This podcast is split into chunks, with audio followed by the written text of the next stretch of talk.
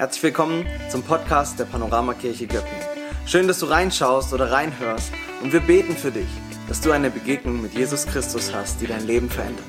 Außerdem bist du eingeladen, gemeinsam mit uns für andere in dieser Stadt, in dieser Region unterwegs zu sein, um eine Zukunft voller Hoffnung und Freude und Möglichkeiten aufzubauen. Und jetzt wünschen wir dir eine intensive Zeit mit dem Podcast von dieser Woche. Sehr cool. Hey, vielen Dank, liebe Band, euch, dass ihr uns so mit reingenommen habt. Ich fand es richtig stark. Ich hoffe, du konntest was mitnehmen, dein Herz aufmachen. Weiß nicht, wie es dir geht. Schon im Osterfieber? Oh, oh. Seid ihr da? Ja, ja? Irgendwer? Also gucken mich Gesichter an. In drei Wochen ist Ostern. Was wäre, wenn es Weihnachten wäre? Dann würden wir heute schon die zweite Kerze anzünden, oder? Ja? Ich weiß nicht, ob du einen Osterkranz daheim hast mit Kerzen und so eine nach der anderen und dich drauf freust. Wenn Ostern, Weihnachten wäre, dann hätten wir einen Adventskalender. Ja, vorhin habe ich es schon mal erwähnt im Gebet und war ja so, oh ja, das wäre richtig cool. So, nochmal, du hast einen Fastenkalender vielleicht. Ja, es ist 40 Tage Fastenzeit. So, wenn Ostern, Weihnachten wäre, dann wären wir jetzt in der dunklen Jahreszeit und überall würde alles leuchten und wir würden wieder hart darüber diskutieren, ob man das bei den Strompreisen denn dieses Jahr auch machen darf oder nicht. Ja, kurzum, wir würden uns einstimmen auf Weihnachten, wir wären vielleicht alle so ein bisschen beschwingt, nur der Lebkuchen würde uns ja, so langsam vielleicht aus dem Hals raushängen. Aber wie stimmen wir uns eigentlich auf Ostern ein? So irgendwie das kulturell ja kleinere Fest, ja, es gibt diese Fastenzeit, ich weiß nicht, wer fastet. Hat, hat jemand, oh, oh ja, da seht ihr schon, wer hat den Adventskalender? Auch nicht so viele, also gut, dann müsst ihr auch nicht fasten, so ganz entspannt. Also Fastenzeit ist und irgendwie ist es nicht so populär wie die Adventszeit, ist ja auch klar. Ja, einmal essen wir und es gibt Plätzchen überall, so Lebkuchen bis zum Erbrechen und dem anderen heißt es Fasten, obwohl man ursprünglich im Advent ja auch gefastet hat. Anderes Thema. Und irgendwie stolpern wir, glaube ich, alle so ein bisschen unvermittelt jedes Jahr wieder aufs Neue in diese Osterzeit rein. So Weihnachten geschafft und irgendwie Jahresstart hinter dich gebracht und dann heißt, ey, in, in vier, fünf Wochen ist Ostern. So als Planungsteam geht es uns oft so, Mist, in acht Wochen ist Ostern. Was machen wir denn dieses Jahr? Und das ist eigentlich ziemlich schade. Weil in Ostern liegt die stärkste Hoffnung und die größte Freude eigentlich verborgen, die es gibt. Und wir als Kirche sind eigentlich genau dafür da, davon zu erzählen. So, und ich wünsche mir als Pastor an Weihnachten immer, dass wir die Osterbotschaft bringen könnten. Und ich stehe jedes Mal, wenn der Weihnachtspredigt in diesem Konflikt, ja, Weihnachten, alles nett irgendwie, aber Ostern ist doch eigentlich das, was wir hören sollten. Wir hatten in der Vorbereitung hatte ich ein Gespräch und haben überlegt, ob wir dieses Jahr in der Stadthalle einfach alle zum Weihnachtsgottesdienst einladen, dann die Türen abschließen und einfach Ostern feiern. So, es wäre definitiv mal eine neue Idee. Ich weiß nicht, ob du mit Ostern was anfangen kannst. Einfach ganz kurz, wenn du keinen Plan mehr hast, schon vergessen hast, Rallye ist so lange her. An Karfreitag, ja, Feiertag in Deutschland, da gedenken wir, dass Jesus ans Kreuz gegangen ist, der Sohn Gottes, sein Leben geopfert hat anstelle von uns. Da kommen wir so die nächsten Wochen immer mal wieder auch dran. Und Ostersonntag, das eigentlich fröhlichere Fest, dann feiern wir dass Gott der Vater seinen Sohn aus dem Grab wieder rausgeholt hat, er von den Toten auferstanden ist, wieder lebendig ist und uns auch dieses Leben anbietet. Und irgendwie, schon allein wenn ich das sage, merke ich, Ostern ist anstrengender als Weihnachten, oder? So ist das so, können wir uns darauf einigen irgendwie? So Weihnachten ein bisschen entspannter alles und wir freuen uns und da liegt nachher ein nettes kleines süßes Baby in der Krippe und dann gibt es Ostern, wir fasten, am Ende hängt da jemand blutend, gefoltert am Kreuz und dann geht es um Totenauferstehung. Das ist irgendwie, ja, die Jungfrauengeburt an Weihnachten, die kriegen wir irgendwie meistens so ein bisschen ausgeblendet, aber das Totenauferstehung an Ostersonntag ist dann schon nochmal was anderes. Interessanterweise hat sich ja auch in unserer Kultur so drumherum sich das gleiche Mindset so ein bisschen eingebürgert. Ja, wir haben auf der einen Seite den Weihnachtsmann, der kommt, der schiebt dir die Geschenke in den Stiefel, der legt die mundgerecht unter deinen Baum. Und auf der anderen Seite ist der kleine Drecksack, dieser Osterhase, der durch deinen Garten hoppelt und alles so mies versteckt, dass du durch die Gegend rennst und den suchen, das ganze Zeug suchen musst. So, und ich weiß nicht, ob du dich schon freust auf die Kindertränen, ähm, ja, wenn mal wieder was nicht gefunden wurde ich weiß nicht. Wir haben mal im, im Ferienhaus meiner Schwiegerfamilie haben wir im Waldstück so große Osterpäckle, ja, jetzt ja, für die Erwachsenen muss halt ein bisschen mehr sein, das versteckt, ja, und es war unter Zeitdruck und dann sind alle rausgekommen, haben es gesucht und irgendwie habe ich zwei Päckle so gut versteckt, dass die keiner mehr gefunden hat. So, vielleicht waren es auch die Spaziergänger mit den Hunden, die sie mitgenommen haben. Naja, es war nicht da, den entgangenen Kalorien konnten wir immerhin ein bisschen was Gutes abgewinnen. Aber so ist Ostern irgendwie so ein Fest, da kriegen wir nicht alles geschenkt und in den Schoß und in die Stiefel gelegt, sondern da müssen wir suchen. Und irgendwie scheinen wir Menschen ja auch eine suchende Spezies zu sein, oder? Ich weiß nicht, ob du die letzten Wochen mal in dein Fernsehprogramm reingeguckt hast. Gefühlt wird alles gesucht, oder? Was fällt euch ein? Das Topmodel wird gesucht, oder? Millionäre, der König des Dschungels, der Bachelor, Gold in Alaska, Krabben auf der Hochsee. Irgendwie ganz viel aus unserem Fernsehen geht darum, dass Menschen auf die Suche gehen, irgendwas zu finden, von dem sie sich Glück versprechen. Und so starten wir heute unsere Serie Ostern neu erleben, die wir mit ganz vielen anderen Kirchen im Land zusammen machen, mit dieser Frage, die Ostersuche nach Glück. So, Ostern nimmt uns damit, oder Ostern neu erleben nimmt uns mit auf diese Ostersuche. Und ich möchte den gleichen Disclaimer hier einbringen, wie ich immer mache an unseren Festtagen. Einfach ganz kurz zur Erinnerung. Du kennst Ostern vielleicht in- und auswendig. Du hast vielleicht schon 40, 50, 60 Mal gefeiert. Aber denk dran, du bist heute jemand anders wie vor zwölf Monaten. Und so lade ich dich ein, mach dein Herz einfach auf, hak's nicht ab, okay, Ostern ist halt die Saison im Jahr, wo ich nichts Neues mehr lerne, sondern mach dich auf, Gott zu begegnen, mach dich auf, ihn zu suchen. So, Jesus hat in seinen Reden oft über das Suchen gesprochen. Vielleicht dieser ganz bekannte Vers, kennst du ihn? Denn jeder, der bittet, empfängt. Und wer sucht, der findet. Und wer anklopft, dem wird geöffnet. Das Erste, was wir heute Morgen festhalten können, wenn wir so langsam in dieses, uns mit Ostern beschäftigen und warm werden, ist, Gott ist nicht der Osterhase. Gott ist nicht der, der das Gute in deinem Leben irgendwo versteckt und sich diebisch freut, wenn du dreimal dran vorbeirennst. Ja? Bis du in Tränen vor ihm stehst und dich fragst, ja, wie, wie geht es weiter? Sondern Gott ist ein Gott, der sagt, hey, jeder, der sucht, jeder, der bittet, jeder, der anklopft, der wird eine Antwort kriegen. Ich bin jemand, der sich wünscht, dass du von Herzen Ruhe findest. Der ja, auf dieser komplexen, tiefen Suche nach echtem Leben zu einer Antwort kommt, die trägt, die hält. Ich bin nicht der Osterhase. Ich bin vielleicht auch nicht der Weihnachtsmann und du kriegst einfach alles in Rachen ge äh, geworfen. Wir sind so miteinander unterwegs. Aber das Gute ist, er ist nicht der Osterhase. Wenn wir uns Gott aufmachen, Gott zu begegnen, dann dürfen wir wissen, wenn wir klopfen, wird aufgetan. Wenn wir suchen, dann wird er sich finden lassen von uns. Und wenn wir bitten, dann wird er geben. Wir starten unsere Ostersuche mit vier Männern, die ziemlich verzweifelt Jesus gesucht haben. Weil sie wollten, dass einer von ihren Freunden auf spektakuläre Weise zu seinem Glück kommt. Und wir lesen davon im Bericht von, äh, über Jesus von Markus. Ja, Markus war enger Begleiter von Petrus, einem der engsten Schüler von Jesus. Und er hat alles aufgeschrieben, was Petrus dann in dieser Zeit nach Ostern gepredigt hat und hat seinen Bericht zusammengetragen. Wenn du deine Bibel dabei hast oder Google äh, dabei hast, dann darfst du es gerne mit aufschlagen. Markus Kapitel 2 ab Vers 1. Vielleicht kennst du die Geschichte. Einige Tage später kehrte Jesus nach Kapernaum zurück, eine kleine Stadt in Israel. Die Nachricht von seiner Ankunft verbreitete sich schnell in der ganzen Stadt. Und es dauerte nicht lange, da war das Haus, in dem er wohnte, von Besuchern überfüllt, sodass kein einziger mehr Platz hatte, nicht einmal draußen vor der Tür.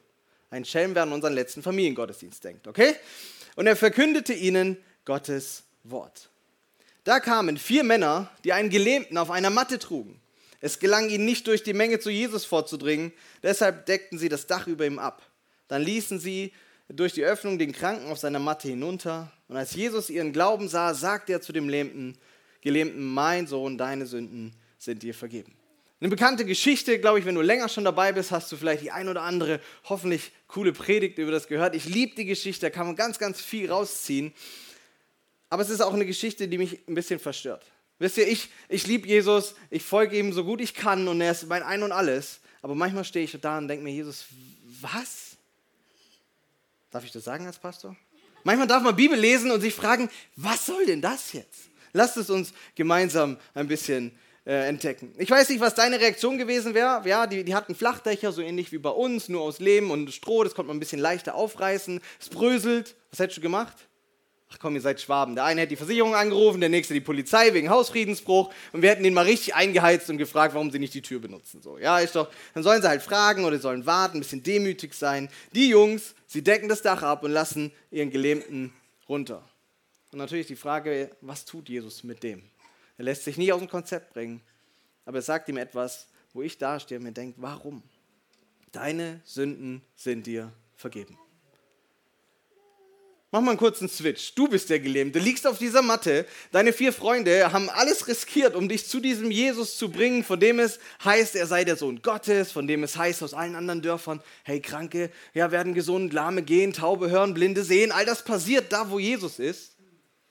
Und dann schaffen die es irgendwie, dich vor seine Füße zu legen.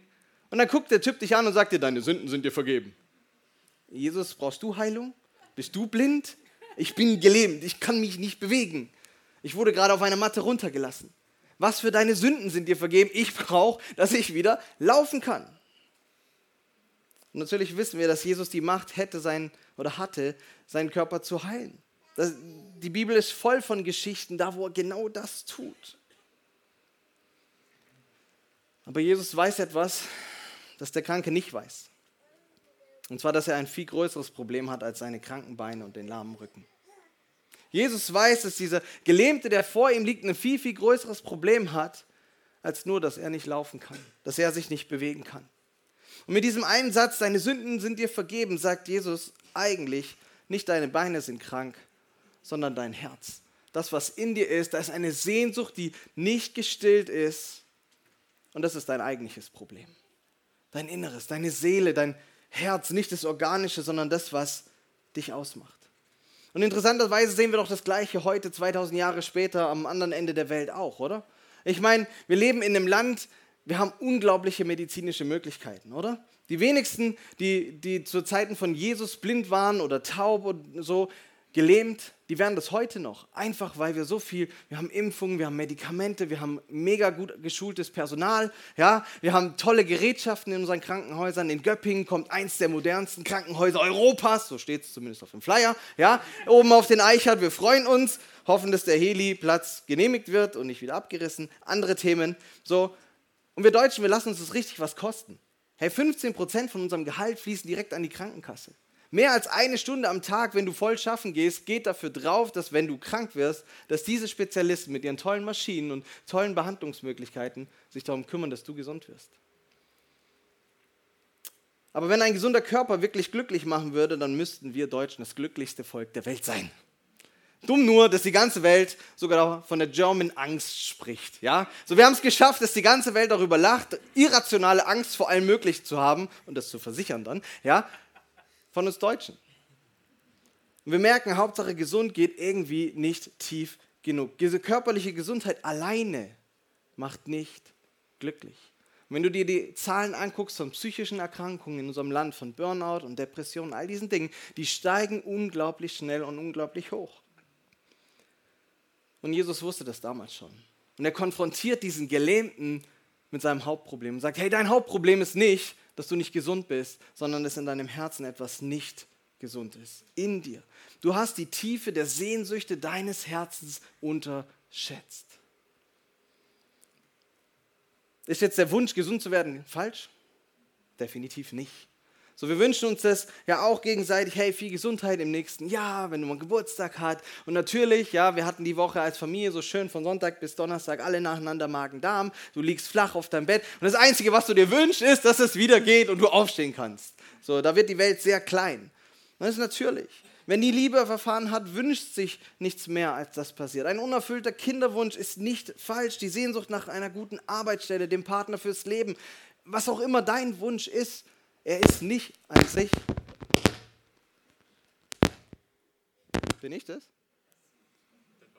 Mein Bart. Der Wunsch nach mehr Haaren auf dem Kopf und nicht im Gesicht. Na, okay, lassen wir es. Der Wunsch an sich ist nicht das Problem. Das sind gute Wünsche.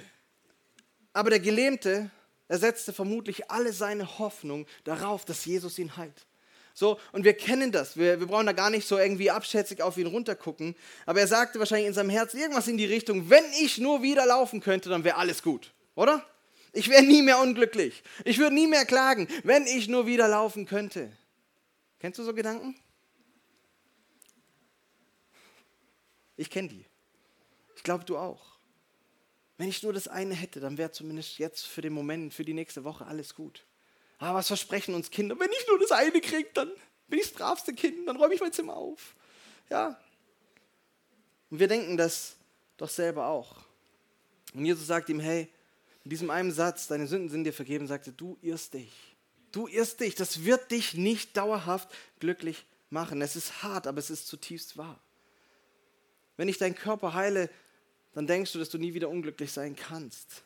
Aber glaub mir, in ein paar Monaten, in ein paar Wochen ist das wieder da. Die Wurzeln der Unzufriedenheit von uns Deutschen, von dir, von mir, von der menschlichen Spezies, die reichen so tief in unser Herz.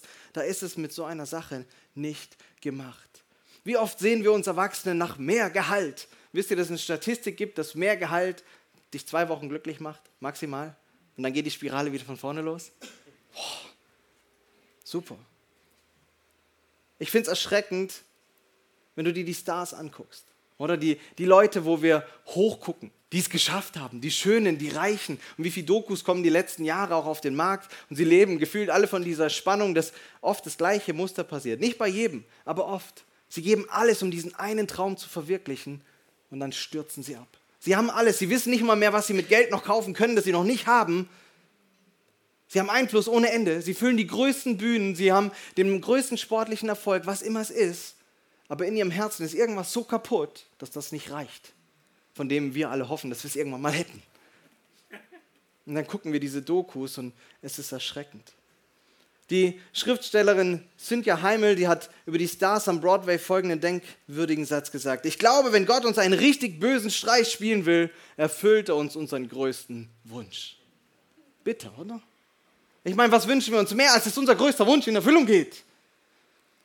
Und wenn wir irgendwie mal vier Meter weiter drüber nachdenken, dann merken wir, okay, was passiert denn dann? So das Streben danach treibt uns so an, aber ich glaube, dass wenn Gott uns einen richtig bösen Streich spielen will, erfüllt er uns unseren größten Wunsch. Wir als Christen würden sagen, es ist nicht Gott, der den dann erfüllt, sondern sein Gegenspieler, der bewusst dich in den Ruin treiben will. Und Jesus sagt also zu diesem Gelähmten, ich werde dir diesen Streich nicht spielen. Ich werde nicht bloß deinen Körper heil machen und dann dich glauben lassen, dass dein größter Wunsch sich erfüllt hat. Das Problem ist ja nicht der Wunsch, sondern das Problem ist, dass wir glauben, dass unser größter Wunsch, wenn er in Erfüllung geht, die Sehnsucht in unserem Herzen stillt. Und dem ist nicht so. Wir machen unseren Wunsch zu unserem Befreier, zu unserem Glücklichmacher, der uns erlösen soll von diesem Leergefühl, von dieser Sehnsucht nach Liebe, nach Anerkennung, nach Erfolg. Und erfüllt sich der Wunsch dann nie richtig, sind wir enttäuscht. Und wir alle kennen Menschen, die, die bitter irgendwelche uralten Wurzeln pflegen. Und du dich fragst, sag mal, das ist 20 Jahre her. Ja, aber mich hat man nicht gesehen. Ich habe es damals nicht geschafft. Und wenn er sich erfüllt, ist ja auch gut, wenn Wünsche sich erfüllen. Aber wir kennen das alle. Dann hast du das, was du endlich wolltest. Du machst den Urlaub, du kriegst das Auto, du kriegst das Häusle, ihr habt das Kind. Und dann kommt die erste schlaflose Nacht und die zweite und dritte und vierte Monat und irgendwann denkst du dir, warum wollten wir? Nein, das sind Kinder im Raum oder das können wir nicht so laut sagen. Und Jesus wusste, wir brauchen nicht nur Heilung, wir brauchen den Heiler. Jesus wusste, es ist zu kurz, ihn nur zu heilen. Er braucht einen Heiler, er braucht jemanden, der in seinem Leben ist, der diese Sehnsucht stillen kann und zwar dauerhaft. Und wenn Jesus sagt, deine Sünden sind dir vergeben, dann heißt es so viel wie, du bist frei von dem, was dich trennt von dieser Quelle des Lebens. Weißt du, Gott hat uns Menschen so designt, dass wir dieses Loch haben. Aber er hat uns auch so designt, dass es nur ein Puzzlestück gibt, das dieses Loch stopft. Und das ist er selber. Es ist bei ihm die Beziehung mit ihm. Und er bietet ihm das an und sagt ihm, hey, ich räume alles aus, was zwischen dir und Gott steht, wo du die Maßstäbe Gottes nicht erfüllt hast, ihm gegenüber, deinem Nächsten gegenüber, dir selber gegenüber. Ich räume das alles aus und biete dir an, dass du neu an die Quelle des Lebens andocken kannst. Wenn du mich hast, so könnte man das übertragen, wenn du mich hast, werde ich dir Erfüllung schenken. Und wenn du mich enttäuscht, werde ich dir immer vergeben. Ich bin der Einzige, der dein Herz wirklich frei macht und heilt. Jesus bietet ihm an, hey, ich bin der Einzige, der in dir das in Ordnung bringen kann, was keine Heilung dieser Welt, was kein Geschenk, keine Macht, kein Reichtum dieser Welt in dir tun kann. Und wir müssen das lernen und glauben, dass das wahre Glück eben nicht durch Verbesserung unserer Umstände in unser Leben einzieht, sondern dann, wenn in uns etwas in Ordnung kommt, das unabhängig ist von den Umständen. Und wir finden in der Bibel Geschichten von Leuten, bei denen das passiert ist, die ich denke an so einen Paulus, der auf wundersame Weise selbst im Knast, der, der selbst unter Verfolgung, der Typ wurde gesteinigt, der ist im Meer getrieben, tagelang. Und er sagt trotzdem, hey, ich habe alles. In mir ist eine Ruhe, in mir ist ein Frieden, das ist eine Zufriedenheit, die von Gott kommt. Und wenn ich im Knast sitze, dann singe ich ihm Lobpreislieder. Und wenn ich auf dem Meer treibe, dann weiß ich, mein Leben ist in seiner Hand und so weiter und so fort. Wir brauchen nicht nur die Heilung, wir brauchen den Heiler selbst. Die Beziehung zu dem, der an Weihnachten Mensch geworden ist für uns und der an Ostern erst alle unsere Schuld ausräumt, alle Konsequenzen für unseren Lebensstil und uns dann auch noch das ewige Leben anbietet und sagt, weißt du was, ich habe dich so lieb. Ich will nicht nur, dass du deine 80 Jahre hier mit mir in Beziehung bist, sondern für immer, für die Ewigkeit. Unsere Geschichte geht dann noch weiter. Doch einige Schriftgelehrte, also die religiöse Elite, die dabei saßen, dachten, wie kann er sowas nur sagen? Das ist doch Gotteslästerung. Nur Gott allein kann Sünden vergeben. Jesus wusste, was in ihnen vorging und sagte, warum macht ihr euch in euren Herzen solche Gedanken? Ist es leichter zu dem Gelebten zu sagen, deine Sünden sind dir vergeben oder steh auf, nimm deine Matte und geh. Ich werde euch beweisen, dass der Menschensohn, so eine alttestamentliche Selbstbezeichnung für Jesus, dass der Menschensohn auf der Erde die Vollmacht besitzt, Sünden zu vergeben. Und dann ist wieder ein bisschen weird, er fängt andersrum an. Und er wandte sich zu dem Gelähmten und sagte zu ihm, steh auf, nimm deine Matte und geh nach Hause, denn du bist geheilt. Der Mann sprang auf, nahm die Matte, bahnte sich einen Weg durch die staunende Menge. Da lobten sie alle Gott. So etwas haben wir noch nie gesehen. Und Jesus tut das. Und oft tut das in unserem Leben auch. Er möchte ja nicht, dass wir irgendwie im, im großen Mangel dauerhaft durch dieses Leben laufen. Aber er weiß, dass es mehr braucht. Und er kann mehr tun, als eben nur das, was wir uns so sehnlichst wünschen. Egal, ob es die Beförderung ist, das Häusle, den Partner fürs Leben, das Kind. Gott kann. Gott kann. Lasst uns daran niemals zweifeln, aber er weiß, dass in uns zuerst Dinge in Ordnung kommen müssen, weil uns sonst all das, was er uns geben kann, nicht helfen wird, unser Lebensziel zu finden. Und er weiß, egal was kommt, wir brauchen jemanden, der mehr tut, jemand, der uns vergibt, jemand, der diese Zufriedenheit in uns herstellt. Wir brauchen einen Retter. Anders ausgedrückt könnten wir sagen, wir bräuchten eine Herztransplantation. So das, was in uns kaputt ist, lässt sich vielleicht gar nicht so arg gut reparieren. Aber Gott bietet uns an ein neues Herz, einen, einen, ein Neustart von innen heraus. Ich weiß nicht, ob du König David kennst, einen der großen Helden der Bibel am Tiefpunkt seines Lebens. Er betet folgendes Gebet. Er schaffe in mir ein reines Herz, o oh Gott, und gib mir einen neuen, gefestigten Geist. Er hatte alles und er merkt, hey, das, was ich wirklich brauche, ist nicht meine große Armee, ist nicht mein ganzer Einfluss als König, ist nicht alles, was ich habe und hatte, sondern dass Gott in mir etwas Neues schafft. Etwas, das endlich die Klappe hält und mich nicht antreibt, endlos irgendwelchen Dingen hinterherzurennen, von denen ich hoffe, dass sie mich glücklich machen. Und Gott verspricht genau das. Viele Jahre noch bevor dann Jesus geboren wurde, in dieser Zwischenzeit zwischen David und Jesus. Er sagt, hey, ich will euch ein neues Herz, einen neuen Geist geben. Ja, ich nehme das versteinerte Herz aus eurer Brust und gebe euch ein lebendiges Herz.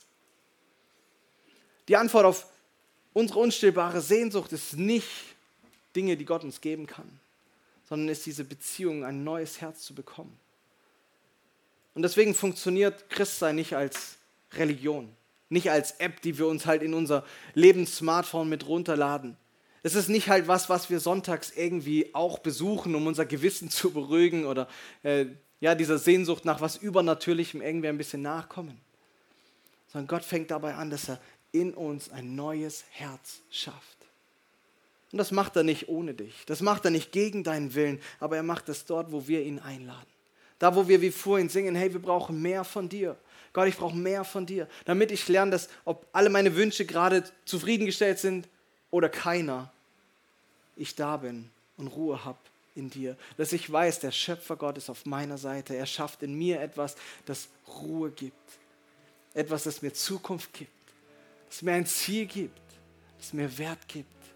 Das nicht davon abhängig ist, ob ihr meine Predigt gut findet oder nicht. Ob meine Kinder geschlafen haben heute Nacht oder nicht. Ob ich die halbe Woche im Bett lag oder nicht. Und Gott will das hier und heute anfangen. Mit dir. Und er wird es vollenden, wenn er als König wiederkommt. Es ist nicht ein, gib, gib Jesus dein Herz und dann bist du morgen der glücklichste Mensch der Welt.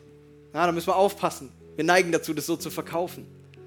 Jesus lädt dich auf eine Reise ein. Wir haben über Next gesprochen, nächste Schritte zu gehen. Er lädt dich ein auf eine Reise, dass er dein Herz nach und nach operiert, dir ein neues einpflanzt und das alte stirbt. Dass da, wo du heute diese Sehnsucht hast, die dich zerfrisst und wo dein ganzes Leben darauf ausgerichtet ist, dass sie abnimmt und das, was Gott dir gibt, wichtiger wird. Wir lernen dankbar zu sein, demütig zu sein, Frieden zu haben, auch im Sturm. Warum konnte Jesus, vielleicht kennst du die Geschichte, dass Jesus im Sturm pennt, der liegt hinten drin, die Jünger denken, sie gehen jetzt unter, sie schreien um ihr Leben, irgendwann wecken sie den großen Meister. Der Typ pennt. Und seine Antwort ist, hey, habt ihr so wenig Glauben? Echt? Oh Jungs, ihr habt mein Nickerchen versaut. Ihr wisst doch, Gott ist da.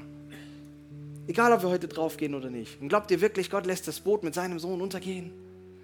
Du bist Gottes Kind, wenn du ihm nachfolgst. Er lässt dein Lebensboot nicht untergehen.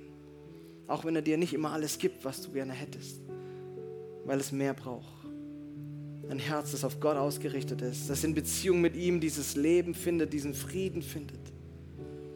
Und Jesus lädt uns ein. Er selber lädt uns ein. Kommt her. Kommt alle her. Zu mir, die euch abmüht und unter eurer Last leidet. Ich werde euch Ruhe geben. Hey, und Ostern ist der Weg, dass Gott Ruhe und Frieden geschaffen hat inmitten dieser Welt. Und ja, wir sehen uns alle an den Tag, wo Jesus als König wiederkommt, es kein Krieg, kein Leid, keine Schmerzen, nichts mehr gibt, wo die perfekte Harmonie zwischen Menschen, zwischen Mensch und Schöpfung, zwischen Gott und Schöpfung wiederhergestellt ist. Das können wir uns gar nicht vorstellen, wie das aussieht. Du brauchst keine Fahrradschlösser mehr, niemand klaut dir was, niemand versucht dir irgendwas zu verkaufen, das du nicht brauchst. Du, es gibt keine Krankheit, keinen Tod, wir müssen nie wieder Abschied nehmen. Der Tag wird kommen und bis dahin lädt uns Gott auf diese Reise ein mit ihm zusammen an unserem Herz zu arbeiten. Dass wir mit unserer Last kommen, sie bei ihm abgeben und Ruhe finden. Wir singen jetzt gleich das Lied Hier bei mir. Und darin sind zwei wunderschöne Zeilen ent, enthalten, die du vielleicht zu deinem Gebet, zu deiner Antwort auf diese Botschaft machen kannst. Das eine ist, erst wenn du kommst, fehlt mir nichts mehr. Sei nah bei mir, begegne mir. Manchmal habe ich Diskussionen, wie können wir solche Sachen singen, wenn wir doch wissen, wie es in unserem Leben aussieht. Mach's zu deinem Gebet. Sag Gott, ich wünsche mir, dass wenn du kommst, mir nichts mehr fehlt, dass mein Herz das versteht, dass der große Wunsch nach Kindern, nach Auto, nach Karriere, nach Liebe, nach Anerkennung beiseite tritt, weil du kommst und mir nichts mehr fehlt. Und die zweite Zeile, die ich liebe in dem Lied, der Wunsch, den du auch zu deinem Gebet, zu deinem eigenen machen kannst, ist, Heiliger Geist, komm und schaff neues Leben. Schaff neues Leben. Ich lade dich ein, aufzustehen und bete ich und dann starten wir in den Song. Jesus, du nimmst uns mit hinein in Ostern. Es sind noch drei Wochen, wo wir dem, dem größten Ereignis gedenken, das diese Welt je gesehen hat, das alles geändert hat, sogar unsere Zeitrechnung. Und du weißt, dass wir uns mit Ostern manchmal so viel schwerer tun wie mit Weihnachten. Vielleicht, weil es eben nicht reicht, ein kleines süßes Baby zu bewundern, sondern weil da ein blutender Retter am Kreuz hängt, der den Preis dafür bezahlt, dass das Herz in mir, das nie zufrieden ist, ersetzt werden kann, operiert werden kann. Du hast alles dafür gegeben, dass wir diesen Zugang neu zu bekommen zur Quelle des Lebens. Und ich lade dich ein, überall da, wo wir festhalten, wo wir glauben, wo wir hoffen, dass sich Wünsche erfüllen und ausblenden, dass egal ob es passiert oder nicht, sie uns nicht nachhaltig glücklich machen werden, dass du uns diese Weisheit und diese Erkenntnis gibst, dass es dich braucht, dass die Heilung schön ist, dass das Wunder schön ist, aber dass wir den Heiler, den Retter persönlich in unserem Leben brauchen. Jesus, und du siehst, wo jeder Einzelne heute Morgen steht, der das hört und dass ein Herz vielleicht bewegt ist. Und ich bete, dass du Vergebung aussprichst, dass du Neuausrichtung schenkst und eine Kraft und eine Leidenschaft alles auf deine Karte zu setzen, dir ganz zu vertrauen. Alle unsere Wünsche dir anzuvertrauen in dem Wissen, ob du es machst oder nicht, ist nicht so wichtig. Du weißt, was das Beste ist und ich kann Ruhe finden bei dir. Danke, dass du der bist, der Lasten nimmt, auch heute Morgen und dass wir sie an deinem Kreuz abgeben dürfen. Und ich lade dich ein, Heiliger Geist, dass du uns begegnest, dass du in unseren Herzen jetzt nochmal rumrührst und weiter operierst, während wir das nächste Lied singen. Amen.